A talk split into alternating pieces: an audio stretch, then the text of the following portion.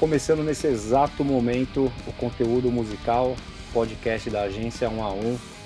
Eu sou o Bruno, sou aqui o gerente de novos projetos da agência 1 a 1 e muito feliz em começar esse podcast, primeiramente anunciando que nós somos um podcast internacional praticamente, escutado em vários países pelo mundo. Eu vou fazer questão de citar cada um desses países, além do Brasil, Estados Unidos, Alemanha, Espanha, Irlanda, Singapura e os gajos de Portugal estão escutando esse nosso podcast. Hoje vai ser um podcast onde eu não estou muito confortável para falar, mas enfim, a gente vai falar sobre um tema que é novo e a gente está estudando aqui sobre esse tema na agência 1 a 1, que é o NFT ou NFT, que é a nova coqueluche, a nova sensação aí do momento, né? É, não se fala em nada mais do que isso na indústria da música, até parece que não tem mais pandemia, não tem coronavírus, porque o NFT chegou para solucionar todos esses nossos problemas. E para falar sobre esse assunto comigo, sem surpresa para vocês, está aqui a minha grande amiga, irmã, sócia, Isis. Tudo bem por aí, Isis? Tudo bem, eu achei que você ia dar a lista completa. Eu falei, ixi, agora não sai mais daqui. Porque a lista é maior do que os países que escutam podcast, conteúdo musical. Pois é, NFT, né? Como estamos falando aqui no, no bastidor, uma revolução ou uma grande bobagem? Não sabemos. E... Nossa, é, que, que assunto difícil, espinhoso, não? Exatamente. E a gente resolveu falar sobre esse assunto justamente para primeiro, para quem ainda não escutou, né, principalmente no nosso segmento aqui principal de trabalho, que é o metal, o rock, é, acredito que muita gente ainda não ouviu falar sobre o NFT. É um, ainda é um conceito que não chegou muito, ainda até nas coisas que a gente pesquisou, eu não vi nenhum artista é, do estilo musical vendendo NFT, talvez vocês não vão entender nada, né? Vendendo NFT parece que estou falando que está vendendo drogas, né? Mas é tipo um MD, né? Não, não. É um NFT que a gente vai tentar explicar para vocês o que é. Por que, que eu, digo, eu, digo tentar? Porque ainda é um conceito que realmente está colocando muitas dúvidas nas pessoas, né? De como é o NFT, né? Como, como vender em NFT e o que, que é propriamente o NFT. Junto com esse podcast, a gente vai colocar um texto no nosso blog com mais algumas reflexões a respeito do NFT. Eu vou deixar o link na descrição do podcast e também em todas as redes sociais que a gente atua, a gente vai colocar o link também do blog para poder falar sobre NFT. Então, sem muito mais enrolação, a gente vai trazer para vocês o conceito, né? É, primeiramente, a definição do que, que é o NFT. Então, ela é uma sigla para token não fungível. Ficou claro agora o que é o NFT, né, Isis? Não. O cara não sabe nem o que é token. Token eu já lembro que é o negocinho lá do banco. Fungível. Que diabo é fungível, meu? Então começou daí que já tem essa essa essa confusão toda, né? Então é uma sigla aí para non fungible token, né? Então é uma sigla em inglês e a gente, para explicar o que é uma coisa fungível e não fungível, para chegar lá no conceito do NFT, né, de ser um token não fungível, a gente vai primeiro explicar essa diferença de um ativo fungível para um ativo não fungível. Então, um ativo, um, um ativo fungível nada mais é do que algo que você pode trocar por uma outra coisa do mesmo valor ou por coisas do mesmo valor. Então, em pesquisas que a gente faz, uma, da maior, uma das maiores, um dos maiores exemplos que a gente tem é o próprio dinheiro.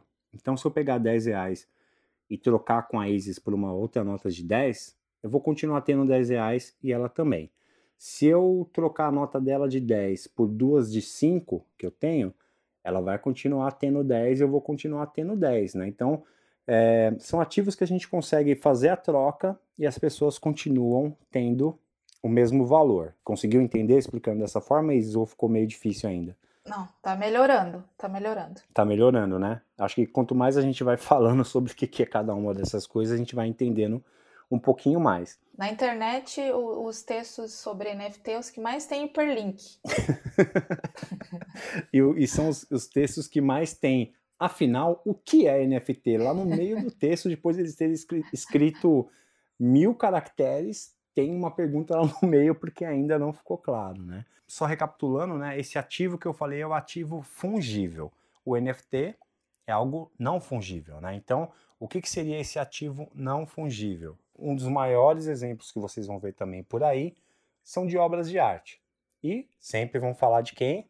Da Mona Lisa. Mas aqui a gente vai fazer diferente, vamos falar de uma arte, por exemplo, feita pelo Abdias Nascimento. Então, mesmo que você tenha dois quadros que são é, feitos por ele, né, pelo mesmo artista no caso, eles vão ter valores diferentes. E mesmo que ele faça a mesma pintura, né, vão ter valores diferentes aí nesses quadros. Então, geralmente um ativo não fungível ele tem características únicas. A Mona Lisa, obviamente, que é o exemplo que colocaram aí amplamente na internet, ela é um ativo único. E você pode ter no seu computador, por exemplo, um JPEG que você baixou, né, uma imagem que você baixou do quadro da Mona Lisa. Você pode até vê-la maior do que no Louvre, que falam que é pequenininha. Eu nunca fui no Louvre, mas falam que o quadro em si é bem pequeno.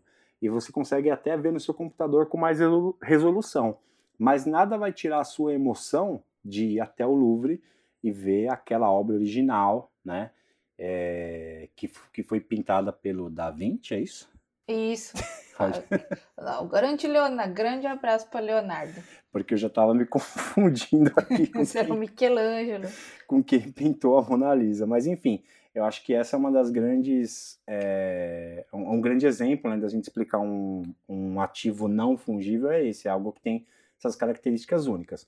A gente pode ir, ir para um pouco além desse conceito que está até no nosso texto no blog da agência 1 a 1, que é, que é o caso de carros. Então, eu posso, eu e a Isis poderíamos ter comprado um Fusca na mesma loja, um Fusca do mesmo modelo, pelo mesmo fabricante, é, ter comprado na mesma loja, no mesmo ano, no mesmo minuto, pelo mesmo vendedor. Se tudo isso fosse possível, a gente não pode, é, a gente não vai conseguir trocar um pelo outro de uma forma igual. Porque, por exemplo, passaram-se aí 10 anos, eu cuidei muito bem do, do, meu carro e a Isis não cuidou do carro dela, com certeza o meu Fusca pode ter virado aí um item de colecionador, um item único.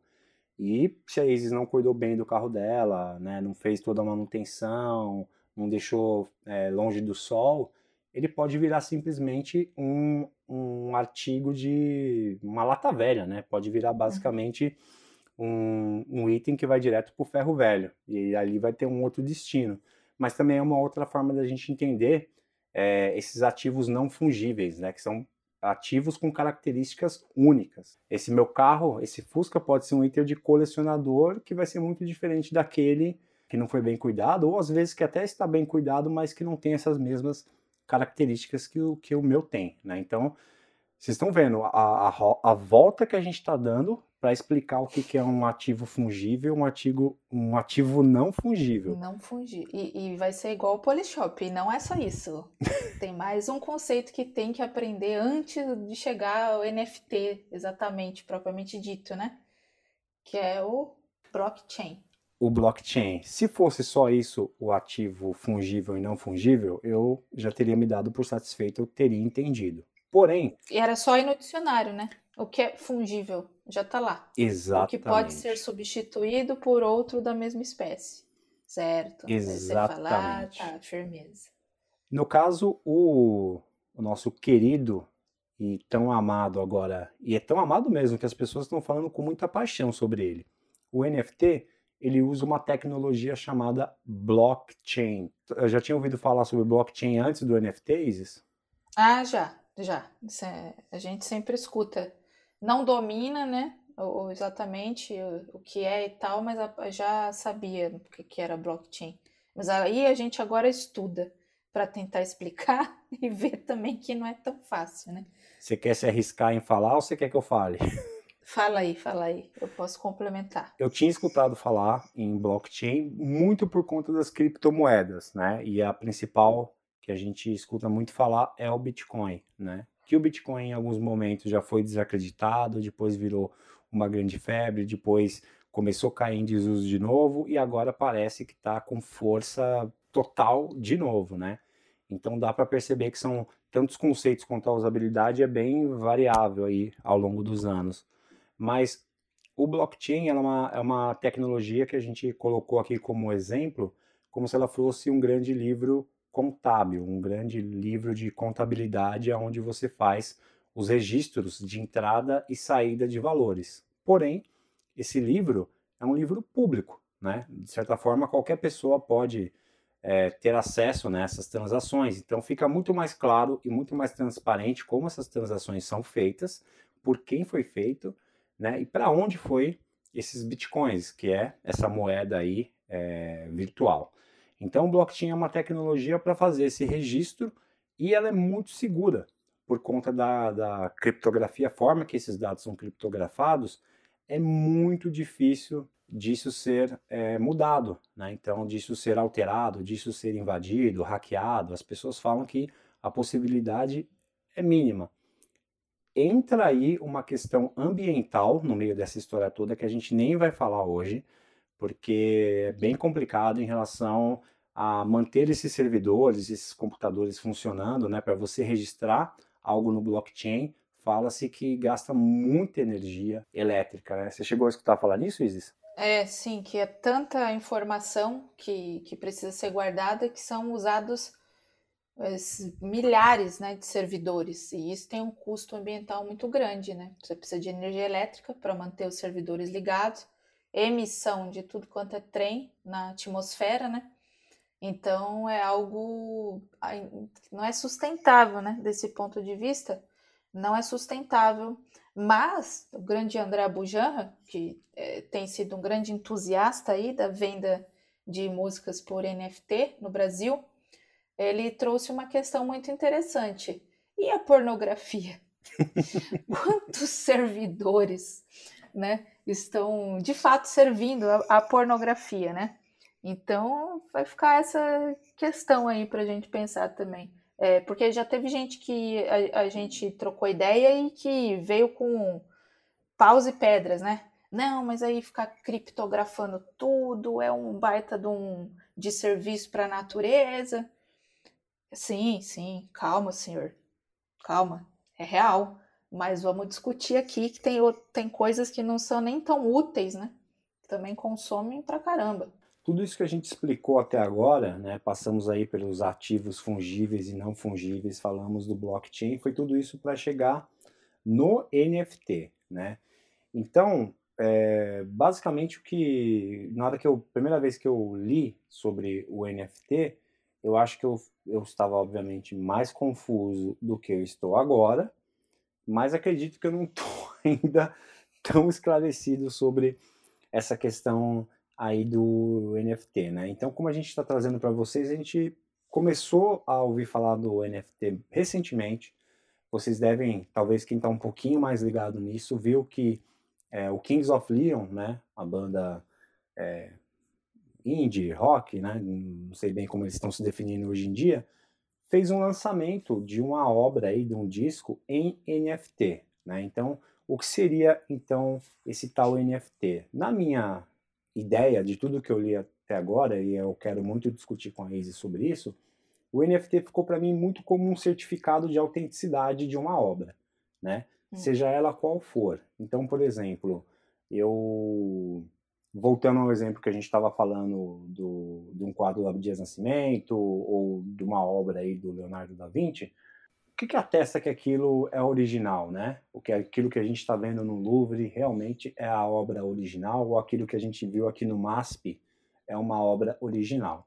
A ideia do NFT é justamente isso, atestar que quando você adquirir essa obra, você tem um certificado que garante que aquilo é original, é seu porque ela está registrada no blockchain, ou seja, tem um registro de autenticidade num lugar seguro, um lugar onde é muito difícil fraudar. Então começa por aí a história do NFT. Você pode colocar, né, vender aí a sua obra em NFT, ou seja, atestar que você está vendendo para essa esse seu público, para o consumidor, um certificado que essa sua expressão artística é verdadeira e única, ou seja, a pessoa que detém aquele certificado, ela detém algo único, nem que seja uma fração de alguma coisa. Então, por exemplo, eu poderia vender uma fração de um quadro para uma pessoa em NFT e ela teria aquele certificado. Olha, um dos um terço dessa obra aqui pertence a você que tem esse NFT que atesta a autenticidade dessa obra e é super confiável e, e, provavelmente na hora que se você guardar esse certificado e essa obra por muito tempo, quando você vender, vai estar super valorizado. Esse é um dos, esse é um dos conceitos que as pessoas estão usando muito perto da questão de galerias de arte, né? De basicamente do consumo de arte no geral, principalmente de, de itens únicos. Ficou claro? Você achou que eu expliquei bem? Eu achei que você explicou bem. Ficou claro, sim. Eu entendi. Tem que registrar a música num blockchain, isso ou um álbum, um vídeo. E isso faz com que ela vire um NFT, um artigo não fungível. Uhum. E a música, acho que a grande revolução a, a revolução principal para a música, que eu acho que as pessoas não têm levantado isso, é tornar a música não fungível. Porque é, a, a, música ela já nasce muito com a cara de. de, de é uma, já é uma expressão da cultura de massa, né? Sim. Você tem o Fear of the Dark, o disco do Iron Maiden, ele já nasce para ser reproduzido, né? Ele já, ele já é fungível. Qualquer disco já nasce com a característica fungível. Então, acho que a grande revolução por hora não é muito a monetária, como a financeira, né? Como você vê, a gente vê vários artigos, né? Fique milionário com NFT. Eu vi uns grupos de discussão naquele, naquela rede Clubhouse, que, que é de áudio, né? Só funciona para quem tem Apple. É, grupos assim, fique milionário com NFT saiba porque o NFT está deixando os artistas ricos. Não, né? Isso aí não está acontecendo ainda não. É, o, que tá, o que acontece é isso, é uma forma de certificar, principalmente como aqui estamos falando de um produto digital, que é super fácil né, de fazer a pirataria e reprodução, né? É dar essa garantia de que você está tendo contato com o original, né? Exatamente. É... Inclusive, eu acho que isso é uma questão que foi muito colocada, porque até né, pegando um gancho no que você falou, não é que ninguém está ganhando dinheiro com NFT, igual estão colocando. Não, tem gente ganhando muito dinheiro, só que assim, não é tão fácil quanto parece. Né? A impressão que dá é você escreve, fez uma música no seu quarto, colocou para vender em NFT, ficou rico a gente continua mantendo a, a mesma questão que a gente fala sempre. Se a sua música for ruim, né, for horrorosa, quem que vai se interessar em comprar achando que ela vai ser valorizada daqui a um tempo? Porque a impressão que dá do NFT é essa: você compra uma coisa, esperar ela valorizar e depois vender isso. Fora a questão de você poder ter uma experiência única né, com o NFT, ou seja, a, a, um artista pode criar algum produto super exclusivo e vender só por NFT, porque você vai ter essa, essa certificação que ela é original. Isso me lembrou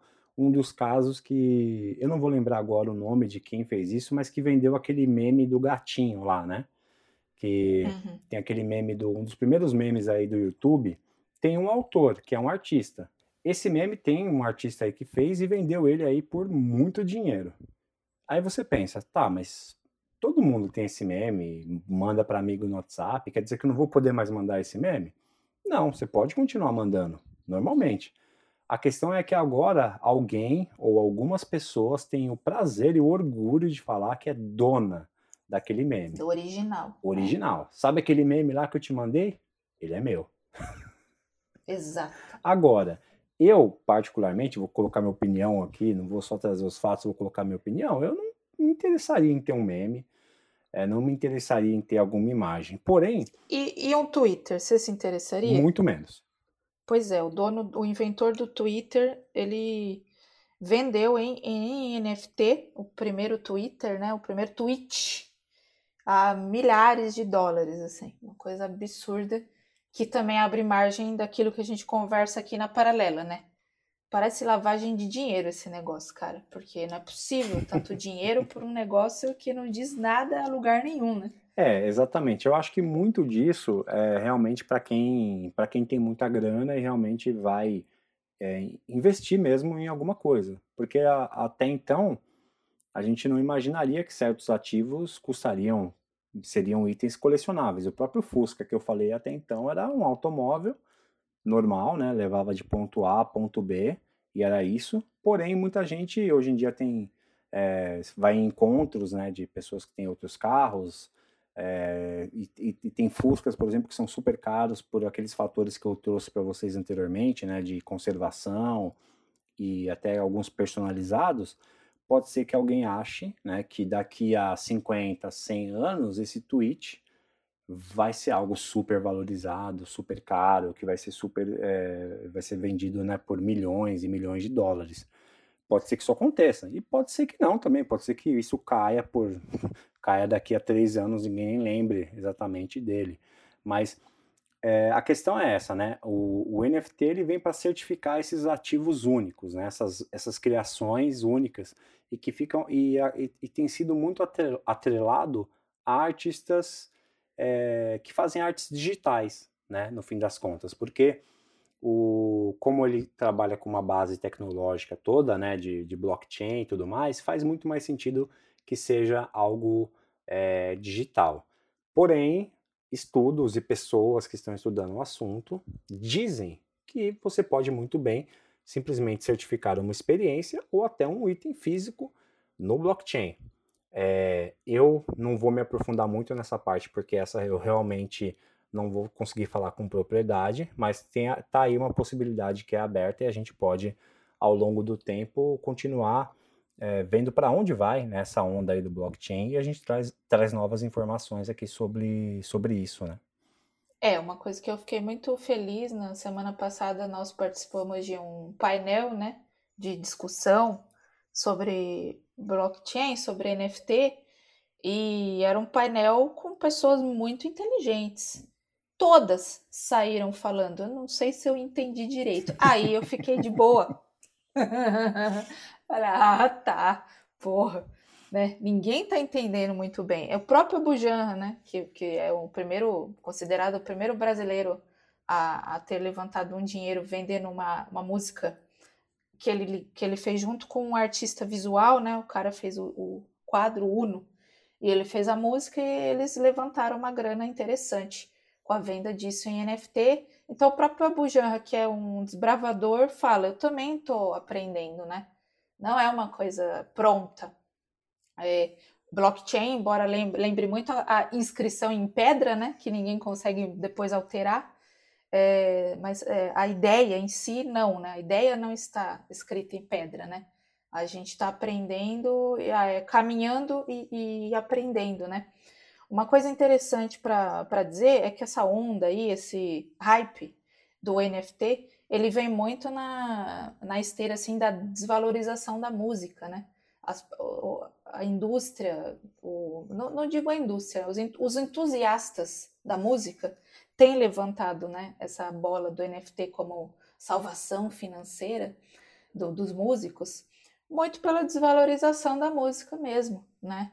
é, quando a gente joga no, no streaming a nossa música, nós, a gente estava aqui na paralela também conversando sobre isso, né? É, é de ficar louco a porcentagem que fica com o Spotify, a porcentagem que vai para os direitos autorais, que vai para os direitos conexos, dentro dessa porcentagem, mini porcentagens que vão para as entidades de gestão do direito coletivo, vai para as editoras vai para o produtor fonográfico, enfim, a conta é absurda. É por isso que no fim o músico acaba com um real, né? Um real, ó, um centavo. Se, se muito, né? né? Se muito. É, um centavo, né? É, não, de, não estamos defendendo Spotify e coisa nenhuma desse tipo, mas também é muito pobre é, esse discurso: Spotify é horrível. O que é horrível, para variar, é nós não termos uma legislação sobre o streaming no Brasil. Né? A Europa já tem corrido a respeito disso e espero que algum dia, quiçá talvez, a gente consiga levantar essa discussão aqui também. Então, essa desvalorização da música, quando a gente vê uma coisa ali no fim do túnel que acena para uma melhoria financeira, pô, a gente se agarra, né?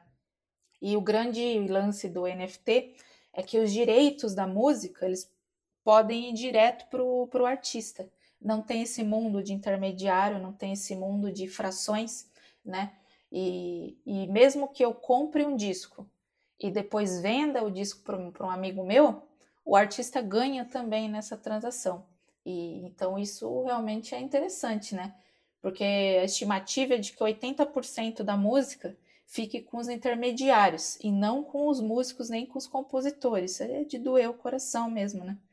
O NFT vem com essa com essa questão. Isso sim não é promessa, né? Isso ele já se mostra como uma realidade mesmo.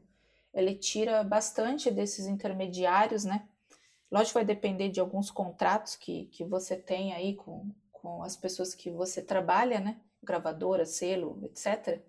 Mas o, em grosso modo, você fica com os direitos sempre garantidos, né? É, porque pelo que eu entendi, até vou colocar isso aqui, não sei se é, para vocês, não sei se você viu, eu posso registrar um NFT antes de fazer a música, por exemplo. Eu posso registrar um NFT falando, olha, eu estou criando aqui um ativo que eu vou vender uma partitura, que vai ter uma obra que eu escrevi, que vai ter uma música, que vai ter uma capa. Eu posso falar o que vai ter nesse certificado, mesmo sem ter ainda a música é, gravada, por exemplo. Ao que eu estava estudando, parece que tem essa possibilidade. Então, sendo assim, eu consigo definir já nessa minha inscrição de NFT como, o que, que vai acontecer nesse contrato, né? Na hora que vender é, essa obra, o que, que acontece? Quem que é remunerado? Eu consigo deixar isso explicitado, porque é uma forma de deixar essas questões aí, como a disse, pública, até num ponto de uma obra daqui um tempo ser vendida e o autor ainda ganhar em cima dessa revenda, dependendo do que é declarado na hora do registro no NFT. Então, como vocês estão vendo, tem muitas possibilidades, tem muitas dúvidas, a gente também tem, tem várias dúvidas ainda a respeito. Estamos aqui, inclusive, gerando esse conteúdo para poder estudar até mais, né? A gente estudou bastante para poder falar sobre essa questão, mas a gente vai continuar procurando mais informações sobre o NFT. É, a questão é, a, ao menos ao meu, no meu ponto de vista, né, ainda está bem distante da realidade de boa parte dos músicos brasileiros. Apesar. E do consumidor também, hein? E do consumidor também. Né? Porque é uma coisa que a gente não falou, um pouquinho, que poderíamos ter falado um pouquinho anteriormente, é que como o NFT é sempre é, comprado pela moeda digital, né? Não custa dólar, não custa real, não custa euro, né? Ele, ele é com essas moedas digitais. E a mais comum nesse caso não é o Bitcoin, é uma outra que chama Ethereum. Aí eu tô vendo aqui, vamos lá na bolsa de valores das moedas digitais. Um Ethereum custa 10 mil reais. É isso mesmo? Caiu agora para 10.572, que eu vi aqui, baixou online em tempo real. Uma pechincha. Uma pechincha. Tá baixando, ó. Foi para 56 centavos. Mas 10 mil, será que é isso mesmo? Eu tô louca. Eu olhei em várias fontes. Não, é isso mesmo, porque você pode comprar as frações dessas moedas, né? Então, só que vamos ser bem honestos, assim, eu vou pegar do meu, uh, das pessoas que eu conheço no geral, né, músicos, Conheço poucas pessoas que investiram ou investem em Bitcoin, de verdade. Conheço algumas, mas conheço poucas. Então, só por aí a gente já tem essa barreira, né? Se de, na hora de você fazer uma compra, você precisa ter essa moeda é, que a gente já explicou, né? A parte do, do, blockchain, como que funciona, mas você precisa ter essa criptomoeda, que pode ser o Bitcoin, que no caso do, do NFT a, a mais utilizada é o Ethereum, mas é, só o Bitcoin, que é a mais popular, a gente não vê tanta gente falando ainda a respeito. Não é uma coisa comum de você, em qualquer lugar, as pessoas estarem discutindo sobre o Bitcoin. E olha que já está um bom tempo isso acontecendo, que tem que, que, que o Bitcoin está aí na, na praça, que está aí no mercado, né? Então, eu concordo que até por essa questão, a gente já sabe que vai ser mais difícil do que a pessoa que às vezes, ah, eu quero só colocar minha música na internet, vai lá, sobe no YouTube e, e pronto. Nessa questão ela é muito mais refinada. A gente, assim, o acesso está lá. Você pode ir é, tentar registrar, né, o seu, o seu NFT. Tem várias é, vários sites que, que dão aí o mapa, né, o mapa literalmente, porque precisa de um mapa para você conseguir fazer todas as etapas. o acesso está aí, é para é quem né, conseguir aí passar por todas as etapas consegue registrar, porém a gente acha que ela ainda não é muito prática, no nosso ponto de vista. Então, assim, alguns artistas estão ganhando muito dinheiro também por isso, porque a fatia do bolo ela tá maior, né? É, na hora que for entrando muita gente aí no mercado do NFT, eu acredito que a fatia vai diminuir também um pouco em relação a isso. E também os artistas vão ter que acabar usando muito da sua criatividade pensando nesses produtos únicos para serem vendidos como NFT. É isso. Até, até travou a minha mente aqui. é porque eu comecei a pensar no seguinte também. Se o Ethereum, né, uma moedinha, custa 10 mil reais, me parece então que as compras serão em grupo também, né? Eu vou juntar um grupo de amigos e, e a gente arremata tal coisa. Pode acontecer isso, né? Depende também do que, que vai ser vendido, né? Como eu disse anteriormente, você pode acabar vendendo coisas por frações também da, da moeda, né? Assim como a gente tem centavos, né? Você pode vender ali por frações, mas que é algo que ainda para mim não conversa tanto é, no sentido de popularizar. Eu acredito que muitos movimentos serão feitos a partir de agora, né? No sentido é uma coisa nova também. A gente está aqui falando de uma coisa é, que, que começou a ser mais utilizada recentemente, nos últimos meses, mas é, eu acho que ainda vai ter muita gente trabalhando para poder deixar isso de uma forma mais popular, de uma forma mais acessível, né? Então, assim, a gente não descarta aqui o NFT, a gente, a gente só acha que ele ainda não está prático o suficiente para dar escala para várias bandas, por exemplo, de metal, poderem vender às vezes, um manuscrito de uma letra lá dentro. Como é que eu faço isso? Você vai ter que seguir vários passos. Então, a gente acha que ainda é, esse cartório digital aí, que a gente está falando muito do, do blockchain, esse tipo de coisa, ainda não está o popular o suficiente para atingir a grande gama de bandas é, brasileiras. Né? Acho que assim, alguns artistas, como a gente já citou aqui, o André Abujanra, o próprio Supla, né, que parece que fez uma, uma venda, como vocês podem ver, são poucos artistas se a gente comparar com o número né, total de músicos que a gente tem ativos no país, né? Não é uma coisa é, plug and play, né? Como é o, o caso do Spotify, do Deezer. É muito simples, né? Qualquer pessoa é, entra lá e consegue fazer o download da sua música e pronto, disponibilizei a minha música é, nessa plataforma tem que. Parece que rola uma espécie de curadoria, né, para a gente entrar nos, nos. quem distribui aí a arte em, em NFT. E então, de novo, lembra essa coisa aí da galeria de arte também, né? Exatamente. Até pensando nisso, né? Você já, quantas galerias de arte você já foi na vida? Galeria do Rock. Galeria do Rock, galeria. Como que chama a galeria? Galeria Ouro Fino. Ouro Fino.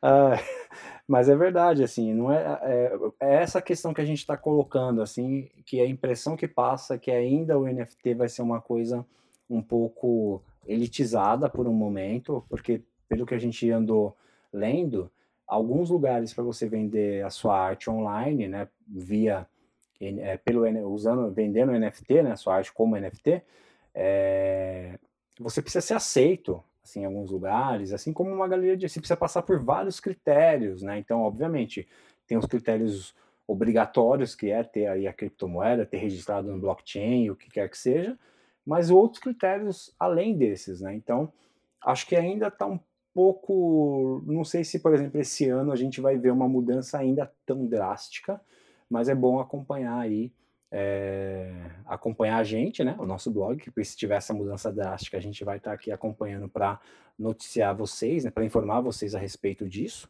Mas o principal é saber que existe, saber os conceitos básicos e até, às vezes, você, enquanto músico, tem alguma coisa que você acredita ser única e ser realmente um ativo é muito diferente, às vezes vale a pena você ir atrás, né, de vender essa sua obra no NFT, enquanto essa fatia do bolo ainda está grande, né? É, e, e fica o recado também, o chamado. Se alguém. Parece um pedido de socorro que eu vou falar agora. Se alguém já é, está usando o NFT para vender suas músicas, por favor, fale com a gente. Queremos saber a sua experiência. Né? Muito né? Quem bom. sabe tem alguém que está desbravando já e, e, e, pô, já tenho música já no blockchain, já vou vender como NFT. A gente adoraria saber histórias da vida real, assim. Geraldo Luiz do NFT. a Isis e eu, a gente conversou, talvez faremos um experimento aí no NFT de tentar vender uma coisa lá. A gente vai fazer um teste ainda. E... Aí vocês compram, tá, gente? Por favor. Pra gente ver se deu certo mesmo. Por favor, a gente vai, a gente, a gente vai cobrar só, só um Ethereum, tá pago, né? Nossa, tá ótimo. Eu amo esse nome, Ethereum, né? Que lembra o Ether. É o impalpável, o volátil. É bem o que é o dinheiro mesmo. É bem Parabéns ao criador. Parabéns, parabéns. Mas eu acho que é isso, assim, né, Isis? A gente é. deu uma, um apanhado geral nesse mundo do NFT. A gente espera ter esclarecido algumas dúvidas, mas a gente tem certeza que trouxemos milhões de outras, porque é um, como qualquer coisa que é nova, é, ainda falta muita literatura, faltam mais pessoas discutindo, mais pessoas trazendo questões, até para essa, essa própria criação de ferramentas que vão auxiliar aí é, a gente usar o NFT de uma forma. Cada hora eu falo de um jeito, NFT, NFT, é, para a gente poder utilizar né, o NFT de uma forma mais prática, porque no momento a gente aqui há um, né, a gente acredita que ainda não é muito prática, mas que realmente para alguns artistas está gerando aí um dinheiro, o Kings of Leon pode falar, o próprio André Bujanra falou que a venda de uma obra dele é, numa noite foi o equivalente a seis meses de streaming no Spotify, ou seja, é, é um caso de super sucesso, obviamente, porém ainda é um dos poucos casos que a gente tem. Então, até gente... porque ele teve uma sagacidade ímpar e vale para inspirar todos nós, né? Ele se aliou a um artista que já fazia uso aí de vender arte digital, né? O Uno, que é um artista que faz, que, que desenha, né? Parceria, sempre importante. É uma... Pô, fit é vida, né? A gente tá vendo. Exatamente. Então a gente espera ter esclarecido aí alguns pontos sobre né, o, o, NFT e que espera que também vocês tragam aí algumas, algumas dúvidas e principalmente relatos, né? Então se vocês tiverem alguém aí, como a Isis falou, que já conseguiu vender ou até comprou, né, alguma coisa aí em NFT, marca nos comentários da rede social que você estiver escutando ou manda um e-mail para contato@agência1a1.com br Eu vou sugerir que o próximo podcast aí da semana que vem que a gente fale sobre algum outro tema que eu não precise pensar tanto, porque confesso que foi bem difícil falar sobre o NFT. Estávamos até adiando, né?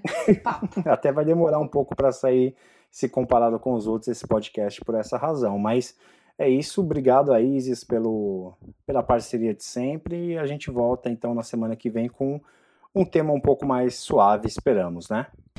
Isso aí. Obrigada, pessoal. Um abraço e até a próxima.